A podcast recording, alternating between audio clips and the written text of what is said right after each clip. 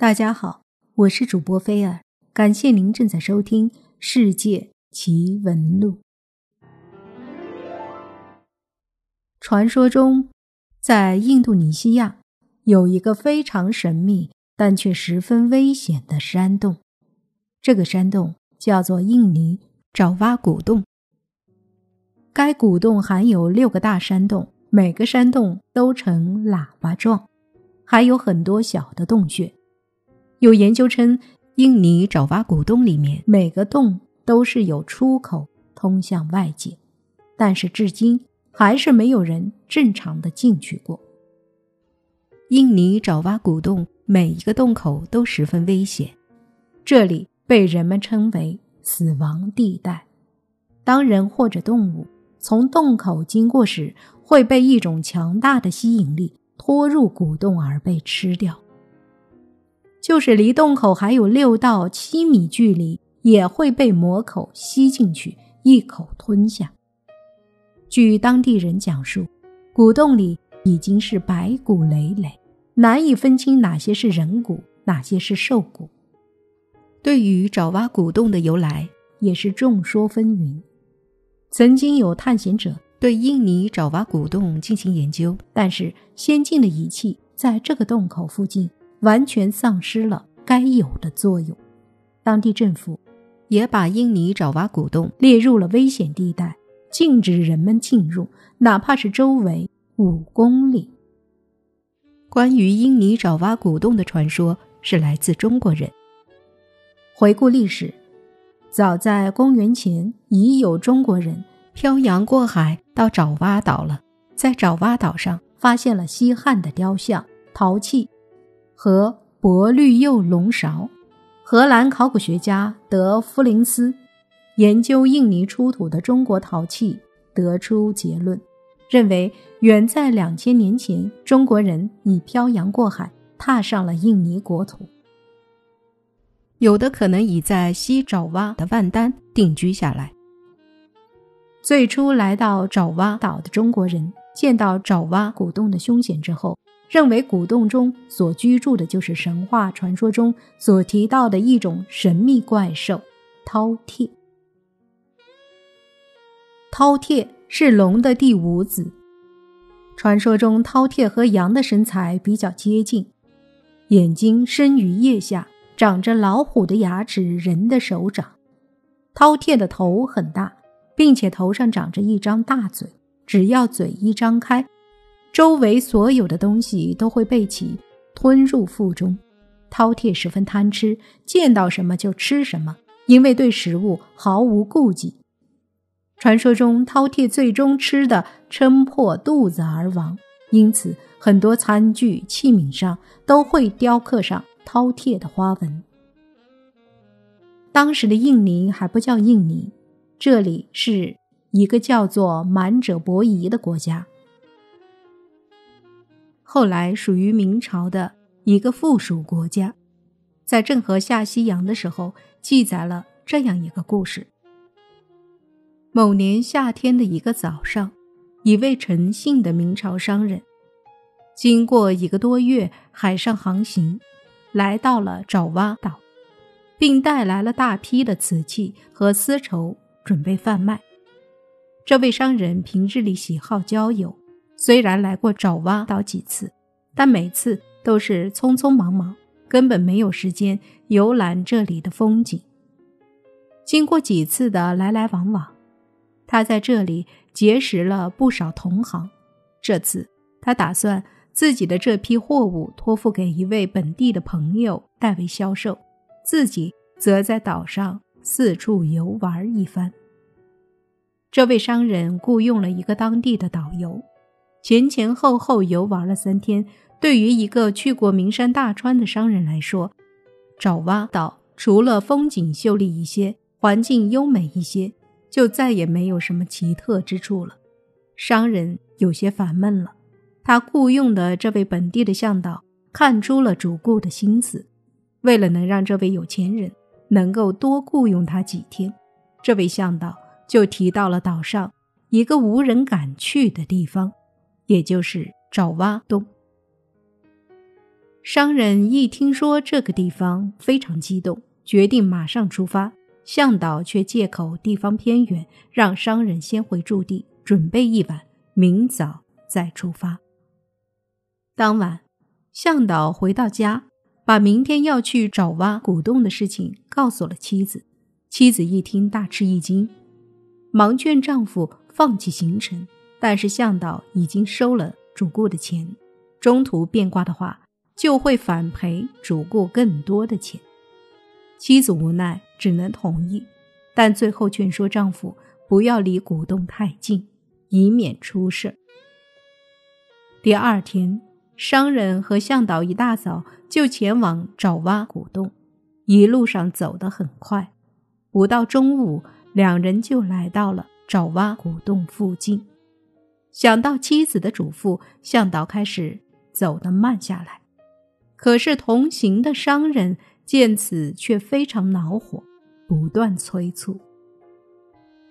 又走了一段，向导终于停了下来，指了指前方的峡谷，告诉商人：“爪哇古洞就在峡谷里，而且这里非常危险，需要十分小心。”商人二话没说，也不顾向导的劝告，就向峡谷走去。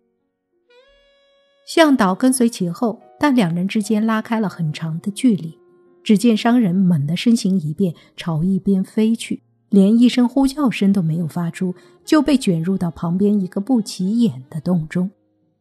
接着，就从洞中传出一阵阵刺耳的摩擦声。向导看到这一情景，虽然自己对这里的情况早有耳闻，但当他亲眼见到时，却也吓得瘫倒在地。当时爪哇岛上的满者伯夷国是明朝的附属国，一个明朝商人在爪哇岛遇难，在这里造成了巨大的轰动。满者伯夷国调派了大量人员在爪哇古洞附近进行搜寻，却毫无结果。在搜寻过程中，两名搜寻人员也不幸被吸入洞中，搜寻无果，最后只能找来商人雇佣的向导审问。最终判决没收向导的所有家产，向导本人及妻子终身为奴，这才草草收场。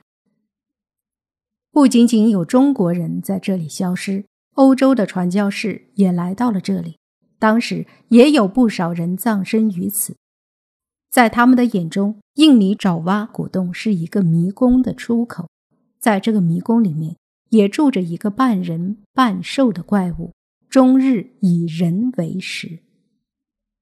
一九七二年，当地的几个木匠来这里打猎，在打猎的过程中，一个人莫名的在其他人的眼中突然消失，他们到处寻找，也没有找到此人的下落。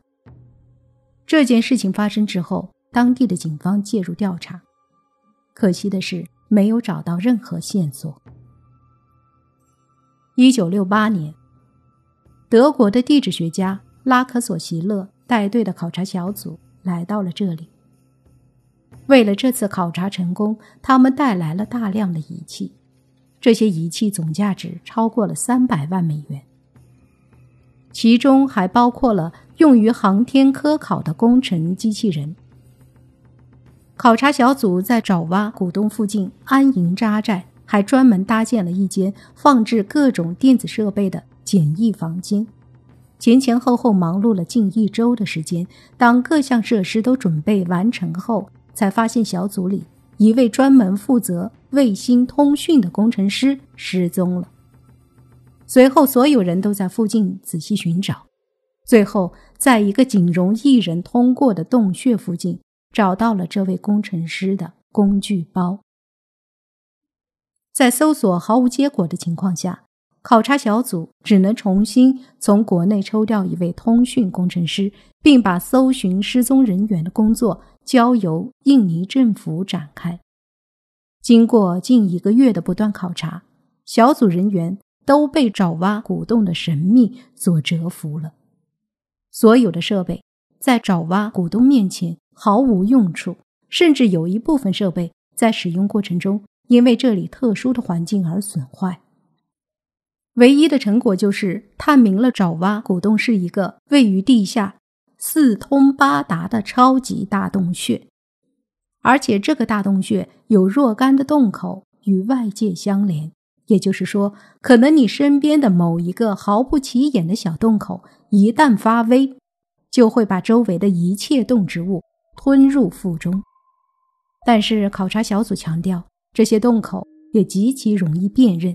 如果某一洞口周围没有植被的话，那么这个洞口就很可能是洞穴的一张嘴了。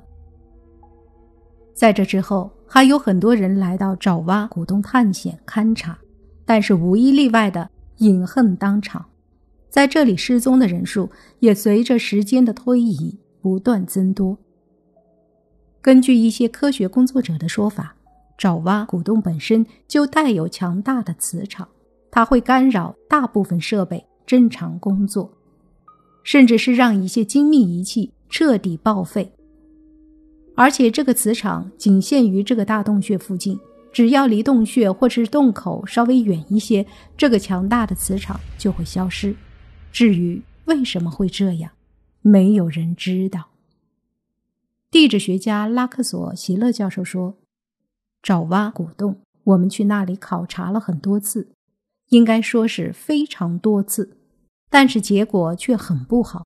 我的两个同伴都在那里失踪，设备也损坏了不少。”虽然以前我们都失败了，但我仍然觉得那里是一个宝库，非常大的宝库。以我们现阶段的技术，并不能打开那扇宝库的大门，说不上打开，我们根本就没有找到那扇门在哪里。现在根本就摸不到的一扇门。可能有的人会不同意我的观点，为什么那个地方就一定是宝库？而不是潘多拉盒子，也许是吧。但是我的直觉告诉我，即便那里是潘多拉魔盒，里面所蕴含的东西也是一笔非常宝贵的财富。由于印尼爪哇古洞的神秘死亡事件，当地政府已经把这个洞方圆五公里都封锁了起来，也安排了警察维护，但是依然有很多不怕死的人进去了。可惜的是，他们最终没有出来。